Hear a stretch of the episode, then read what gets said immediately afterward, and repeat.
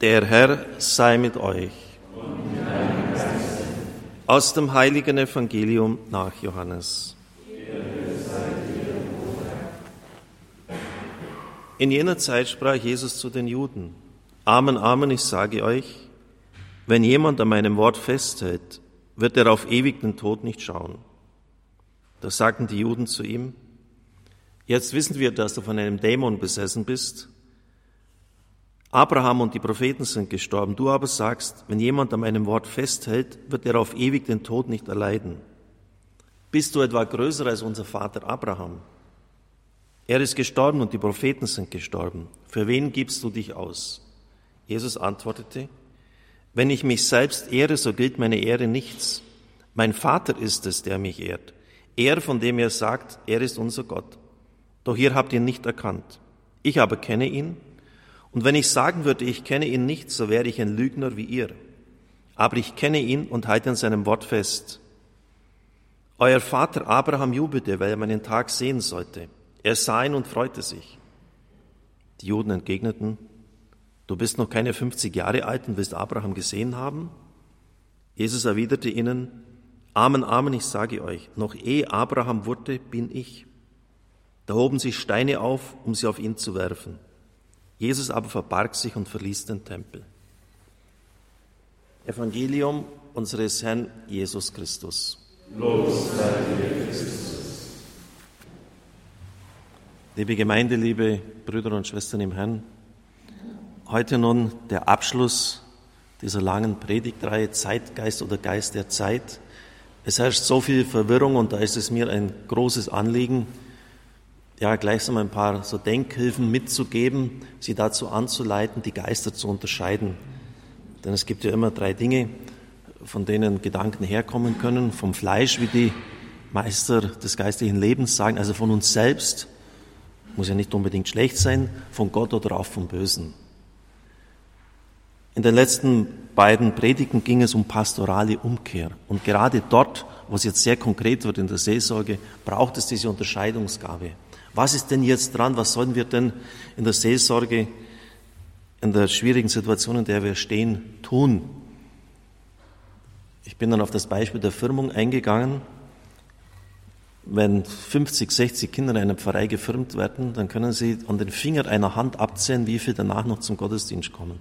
Eine völlig absurde Situation, denn Firmung bedeutet ja Ausrüstung, Zurüstung, um den Glauben zu leben. Es ist das Gleiche, wie wenn Sie ein Auto kaufen, Führerschein machen und den Karren dann in der Garage stehen lassen und vor sich hin rosten lassen und jahrzehntelang nicht mehr mit der Kiste fahren.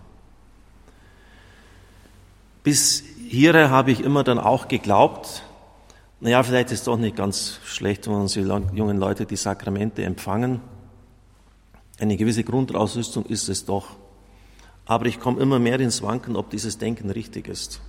Denn an zentralster Stelle, an der Bergpredigt, und das ist wirklich für uns normal verpflichtend, sagt Christus, werft das Heilige nicht den Hunden vor und schmeißt, werft eure Perlen nicht den Säuen zu den Füßen hin, sonst, der Nachsatz ist wichtig, könnten sie sich umwenden und euch zerreißen.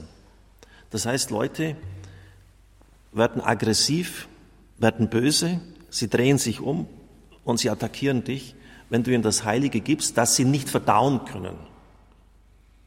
Das ist eine Warnung für alle Zeiten. Menschen, die mit dem Heiligen nicht umgehen können, denen man das irgendwie aufdrängt. Ich habe das auch immer getan, jetzt heiratet halt so und jetzt lass dich doch firmen und so, die aber innerlich gar nicht willig sind, darf man das Heilige auch nicht geben. Das ist doch völlig eindeutig und unmissverständlich auch wenn die Exegeten unterschiedlicher Meinung sind, wo das konkret den Sitz im Leben in der Verkündigung Jesu damals hatte, dieser Satz. Aber die Deutung ist doch ziemlich klar. Und nun haben sich in den letzten Jahren und Jahrzehnten die Parameter ganz grundsätzlich geändert. Die Demografie hat sich geändert, wir haben nicht mehr die geburtenstarken Jahrgänge und die, vor allem die gesellschaftliche Situation. Und Mellen hat das anhand dieser Ismen aufgezeigt. Individualismus, Relativismus, Materialismus, Hedonismus, dazu noch die Wirkung der Massenmedien. Und all das hat sich ziemlich negativ auf die Sakramentenspendung und die Praxis der Kirche ausgewirkt. Alles hat sich um uns herum ein bisschen übertrieben formuliert geändert. Nur eines hat sich nicht geändert. Die Sakramentenspendung. Die machen wir wie, als ob sich gar nichts geändert hätte. Es ist immer das Gleiche. Natürlich mit viel Liebe, mit Hingabe. Wenn man das in den Gemeinden erlebt, ein halbes Jahr Firmung und Erstkommunion Vorbereitung. Trotzdem mit davonlaufendem Erfolg. Sakramente sind halt doch keine Gnadenkapseln mit lang anhaltender Wirkung. Und die Veränderungsresistenz, da es wird ja immer gesprochen, Veränderungsresistenz auf diesem Gebiet ist gigantisch. Das ist oft anders gemeint natürlich. Also wir sind jetzt äh, viele, die so traditionell denken, denen wird vorgeworfen, sie seien veränderungsresistent. Aber gerade jene, die diesen Vorwurf machen, sind selber am meisten veränderungsresistent, weil sie nämlich absolut an einer Pastoral festhalten, die sie im Grunde genommen vollkommen überlebt hat. Der Papst ist hier schon viel weiter. Ich bitte wirklich immer wieder Evangelium Gaudium zu lesen. Dort legt er da, hat er auch diesen Begriff geprägt, dass eine pastorale Umkehr, eine pastorale Wende notwendig ist. Ich knüpfe jetzt wieder an die vergangene Predigt an. Der Papst war einer der Generalmoderatoren der lateinamerikanischen Synode in Aparecida. Und dort ist ein ganz fundamentales Dokument geschrieben worden. Er konnte Evangelii Gaudium im November 2013, kaum dass er im Amt war, nur deshalb verfassen, das hat ja mehrere hundert Seiten, dieses Schreiben, mehr, äh, weil er in der Materie fit war. Und da wurde untersucht, warum hat denn die katholische Kirche in einem ganz katholisch geprägten Kontinent in den letzten Jahren ein Drittel ihrer Leute an evangelikale, pentekostale Gruppierungen verloren. Was ist denn da passiert? Diese Untersuchung hat, und das ist in diesem Dokument von Aparecida festgehalten worden, ein Professor der Universität von Peru durchgeführt, Dr. José Luis Pérez Guadalupe heißt der Mann. Er hat Hunderte von Leuten befragt, warum sie die katholische Kirche verlassen haben. Erstens, die Gläubigen hatten nie eine persönliche Beziehung mit Jesus Christus, die tief und intensiv gewesen wäre, innerhalb der katholischen Kirche, aber sehr wohl in anderen Kirchen. Diese Begegnung wurde ermöglicht durch eine Verkündigung, die charismatisch war, das heißt, die die Grundsätze des Glaubens in Erinnerung gerufen hat, also nicht irgendwelche Nebensächlichkeiten und das persönliche Zeugnis derer, die das Evangelium verkünden, sodass eine persönliche Umkehr, eine umfassende Lebensänderung möglich war. Das ist das Entscheidende. Diese Erfahrung, heißt es jetzt hier, hatten sie in der katholischen Kirche nie gemacht. Und dadurch entstehen Traditionschristen. Sie sind Jesus Christus nie persönlich begegnet. Und natürlich weiß ich jetzt, da kommen dann die Leute, ja, eine Gnadengabe kann man nicht machen. Das ist richtig. Aber ich kann die Bedingungen schaffen, die Voraussetzungen, dass solche Dinge sich ereignen, indem ich eben Leute die vielleicht im Glauben distanzierter sind, mit Säulen zusammenbringe, die Jesus Christus im Leben schon erfahren haben, die bezeugen können, er lebt, die ihnen helfen können, ihr eigenes Leben vom Evangelium her zu deuten. Und da geht es schlichtweg um das erste Gebot und damit um das Zentralste vom Zentralen. Das Shema Israel, höre Israel. Du sollst den Herrn, deinen Gott lieben mit ganzem Herzen, mit ganzer Kraft, mit deiner ganzen Seele. Mit ganzem Herzen ist das Entscheidende. Bei den Synoptikern Matthäus, Markus und Lukas wird das zitiert.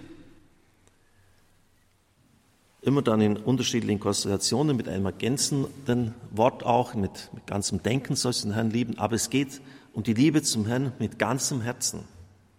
Und da muss ich ihm einfach mal begegnet sein, ihn erlebt haben, Erfahrungen gesammelt haben.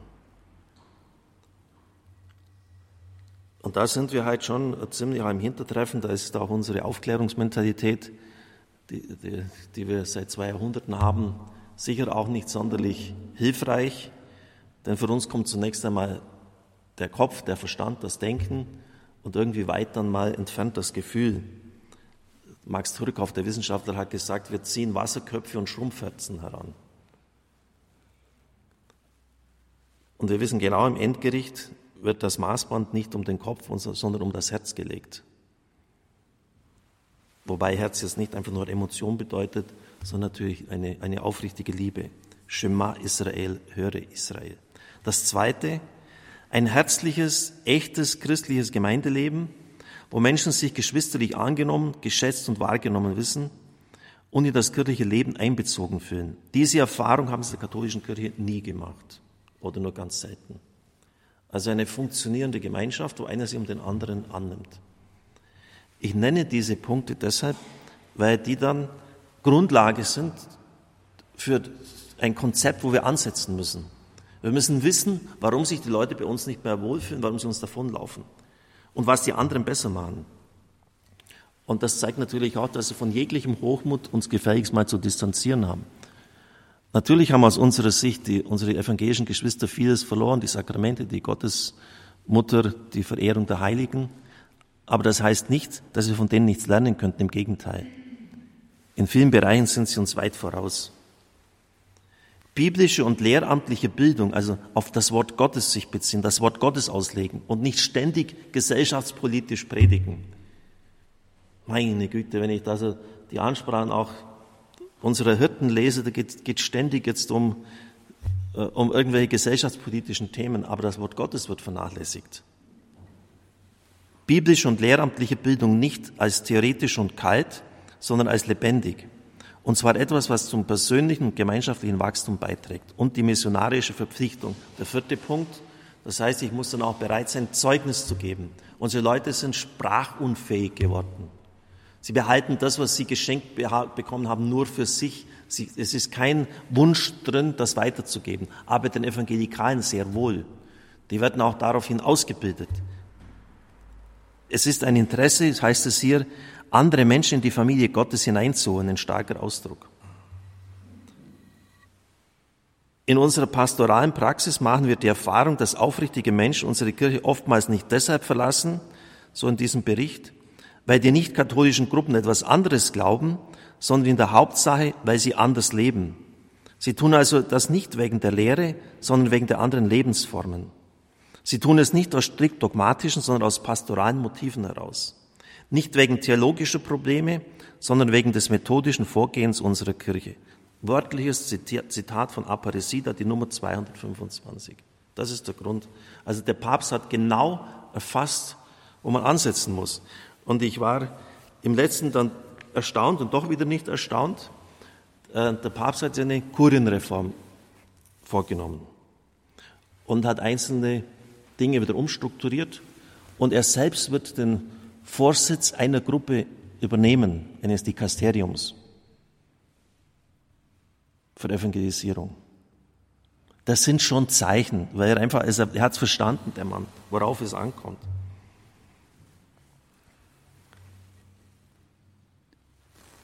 All diese Reflexionen sind dann die Grundlage, die James Mellon aufgegriffen hat und seine Gemeinde umgesetzt hat. Er hat gesagt, die Alpha-Kurse sind für ihn das beste Mittel. Das heißt nicht, dass es nur diese allein sind.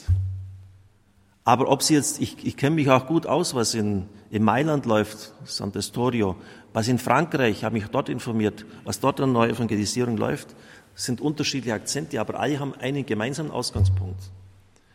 Sie gehen davon aus, dass man das Nicht-Bereitsein der Leute, das nicht genügend eingewiesen sein in den christlichen Glauben ernst nimmt. Also sie machen Katechumenat und Sakramentenspendung, nicht aber Sakramentenspendung an Ungläubige. Und da kommt es natürlich dann auf einen ganz entscheidenden Punkt drauf an, weil, weil Mellen das einfach nicht mehr ausgehalten hat, dass die Leute bei heiligsten Riten der Firmung an heiligsten Orten der Kirche einen Meineid geschworen haben. Ich komme in die Kirche, ich lebe jetzt als Christ und, und mache es genau nicht. Hat er von seinem Bischof erreicht, dass er nun von den Leuten etwas erwartet.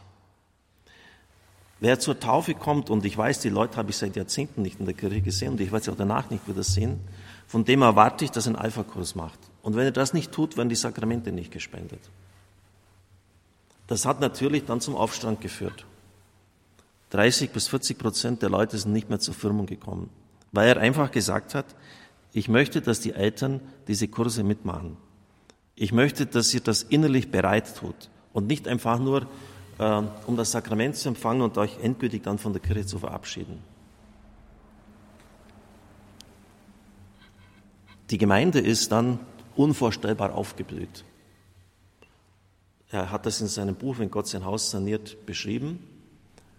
Und das, was ich jetzt so gerade eben gesagt habe, ist sicher auch der Knackpunkt. Werden wir den Mut aufbringen, von den, von den Leuten bei der Sakramentenspende auch etwas zu erwarten und zu sagen, ihr kommt herzlich willkommen, freue mich, dass ihr hier seid, wunderbar, kann nichts Besseres sein. Aber ich nehme es ernst, dass ihr nicht vorbereitet seid. Dass ihr bisher nie in der Kirche wart. Manche kommen ja zuerst, kommen zum ersten Mal in die Kirche. Und wir müssen miteinander einen Weg zurücklegen. Und ich hätte ein Angebot für euch. Bitte akzeptiert das. Es ist ja überall so, in der Firma, im Leben. Ich kann doch Leute nicht irgendwo einen Posten hinstellen, auf den sie gar nicht vorbereitet sind. Jeder weiß, der muss Training haben, der muss Unterweisung haben. Bloß bei den Sakramenten machen wir es anders. Und übrigens war das schon vor 500 Jahren so bei Petrus Canisius. Die Bischöfe Deutschlands haben nicht den geringsten Mumm, schreibt er wörtlich, den geringsten Mut, im Zusammenhang mit der Reform des Konzils von Trient von den Leuten konkrete Verbindlichkeiten einzufordern. Und erst als Canisius dann mit aller Entschiedenheit durchsetzen hat können, ist, hat die deutsche Kirche neuen Fuß gefasst. Was sind diese Alpha-Kurse? Woher ihr Name? In jeder Kirche, auch bei uns, gibt es Osterkerzen, da sehen Sie ein Alpha und ein Omega. Alpha ist der erste Buchstabe im griechischen Alphabet und Omega der letzte. A bis Z würden wir wohl sagen. Also es geht um mit Alpha-Kursen um Kurse, bei denen es um ganz Grundsätzliches geht. Also die Anfangsgründe, die Basics des Glaubens, Erstverkündigung. Es sind ungefähr zehn oder elf Einheiten mit einem Einkehrwochenende, meistens am Abend. Die Kurse sind überkonfessionell und ökumenisch ausgerichtet und entstanden in den 70er Jahren durch den, durch den anglikanischen Pfarrer Nicky Gamble in London, in seiner Pfarrei Holy Trinity Brompton. Wenn Sie in seiner Pfarrei sind, dann stehen junge Leute in Schlangen an, dass sie hineinkommen. Die haben keinen Platz mehr. Junge Leute. Fast 30 Millionen Menschen in 100 Ländern haben diese Kurse absolviert. In Deutschland waren es 2021 1500, so viel wie nie zuvor. Und es sind auch vor Corona 80 Priester aus Deutschland zu ihm geflogen, um sich das anzuschauen, etwa auch hier aus unserem Dekanat zwei, Dekan Hesse aus Kempten, Dekan äh, Ratz aus dem äh, Nachbardekanat auf österreichischer Seite, um einfach das zu schauen, wie das geht und von ihm zu lernen. Im Lauf der Jahre wurden diese Kurse dann ausdifferenziert. Jugendalpha, Firmenalpha, Ehevorbereitungsalpha, Gefängnisalpha, junge Eltern, Wer zu diesen Kursen kommt, geht keine Verpflichtungen ein, es entstehen keine Kosten. Es ist sinnvoll, alle zu belegen, aber er kann auch abbrechen. Sie finden an neutralen Ort statt. Also Kirche ist eher nicht geeignet. Ich habe auch schon gehört in Kempten, dass sie in einer Bar durchgeführt worden sind. Warum nicht? Anything goes. Zeit, zwei Stunden, drei Teile. Am Anfang kommt ein Essen, das gemeinsam eingenommen wird und dann ein Vortrag, meistens ein Film und dann der Austausch, das Gespräch. Die Filme habe ich mir angeschaut. Äh, ich habe selten etwas so Gutes gesehen. Es ist theologisch astrein, auch wenn es jetzt nicht katholisch ist. Es gibt übrigens auch schon Alpha auf katholisch. Und es behandelt die Grundfragen des Lebens. Warum starb Jesus Christus? Was ist der Sinn meines Lebens? Warum muss ich leiden? Wozu brauche ich zum Glauben eine Kirche? die historische Zuverlässigkeit der Evangelien, sind das Märchen oder wie, wie sicher ist das Ganze? Also es werden die in, in wirklich sehr gut gemachten Filmen diese Themen aufgegriffen, thematisiert, über die man dann anschließend spricht. Und zwar ohne Wertung. Auch wenn Leute manchmal etwas strange formulieren, sie dürfen das sagen. Es sind zwei Gesprächsleiter da, die das Ganze dann moderieren. Das Ganze funktioniert also nach dem Prinzip zuerst Gemeinschaft, Aparecida lässt grüßen, Gemeinschaft, dann kommt der Glaube und dann das Leben. In der Zeit der 50er Jahre war die Reihenfolge genau umgekehrt herum, Leben, Glauben und dann Gemeinschaft. Diese Kurse haben sich missionarisch als äußerst fruchtbar gezeigt. Alpha finanziert sich zu 90 Prozent aus Spenden. Liebe Brüder und Schwestern im Herrn, das entscheidende Wort des Zweiten Vatikanums hieß ad fontes. Auf Deutsch zurück zu den Quellen, zurück zu den Anfängen. Es gibt bestimmte Entwicklungen, die sich in unguter Weise von guten Anfängen entfernt haben. Und was war denn der Anfang? Der Anfang war, dass die Kirche der ersten Jahrhunderte Missionskirche war. Erwachsene kamen zu ihr. Und damals ging es um sehr viel. Wenn sie als Christ erkannt wurden, mussten sie damit rechnen, dass sie sterben. Und zwar einen grausamen Tod. Und man hat keineswegs jeden getauft. Die Taufe dauerte, die Vorbereitung etwa drei Jahre. Und jeder musste einen Bürgen mitbringen, einen Paten. Und der musste dafür einstehen, dass der es ernst meint. Also Patenschaft war etwas ganz Reales. In einigen Firmenriten ist man dann bei der Firma, Entschuldigung, Taufriten auf einem alten Gewand herumgetrampelt. Das heißt, man hat den alten Menschen abgelegt, jetzt sollte was Neues beginnen. Es war auch jedem klar, dass bestimmte schlüpfrige Berufe in den Theatern etwa nicht mehr möglich waren. Es wurde von den Leuten erwartet, dass sie den Job änderten. Taufe war totale Lebenswende für die Leute. Und man hat sie auch an Orten direkt auf das Martyrium vorbereitet. Und das müssen wir wiedergewinnen. Dieses Katechumenat, dieses Miteinander auf dem Weg sein, das nicht vorbereitet sein, das innerliche nicht disponiert sein der Leute ernst nehmen. Der schärfste Einwand dagegen wird sein, lieber Pfarrer, liebe Leute, die so denken, ihr wollt ja nur eine Kirche der hundertprozentig nahm. Ihr seid unduldsam. Ihr drängt alle Leute hinaus, die diesen Weg nicht mitgehen wollen.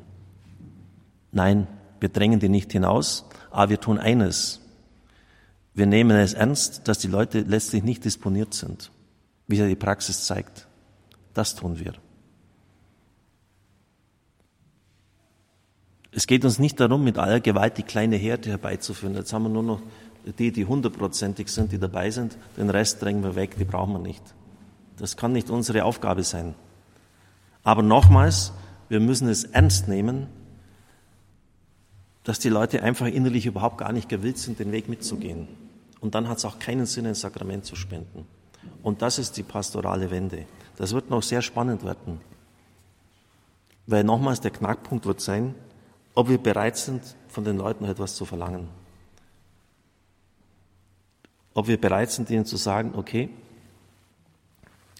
zum Schluss nochmals wiederholt, äh, schön, dass du hier bist. Wir freuen uns über jeden, der kommt der Jesus Christus näher kennenlernen will. Aber es ist ein Wegprozess. Letztlich ist das auch Synode, Synhodos, zusammen einen Weg zu gehen. Das ist Synode. Mit den Leuten einen geistlichen Weg zu gehen. Und dann können sie am Schluss immer noch entscheiden. Wenn sie sagen, ja, habe ich das Christentum zwar näher kennengelernt, ist aber doch nichts für mich, dann ist es auch okay. Aber diese Änderung wird und muss kommen. Und letztlich heißt das, dass wir uns auch selbst und die Sakramente ernst nehmen. Und nicht einfach äh, querfeldein äh, durch die Landschaft gehen und die Sakramente verteilen. Jemand hat mal, das ist zugegeben, äh, polemisch und zugespitzt gesagt, wenn das so stimmt, dann stelle ich mich auf den Stachus, auf den Königsplatz mit einem großen Ziborium und teile einfach Hostien aus. An jeden, der es haben will. Ja, ich hoffe, dass das nochmal zum Schluss dieser Predigtreihe ein ganz starkes Ausrufezeichen war. Und ich bitte Sie, dass, wenn Sie das in Ihnen etwas bewegt hat, dass Sie jetzt auch diesen vierten Punkt von Aparesie da umsetzen, indem Sie missionarisch werden. Das, was ich gesagt habe, wird auf die Homepage gestellt. Dann geben Sie es weiter, nicht weil meine Gedanken so großartig wären oder weil ich so gut bin, sondern weil es hier wirklich um sehr vieles geht, um die Zukunft der Kirche. Amen.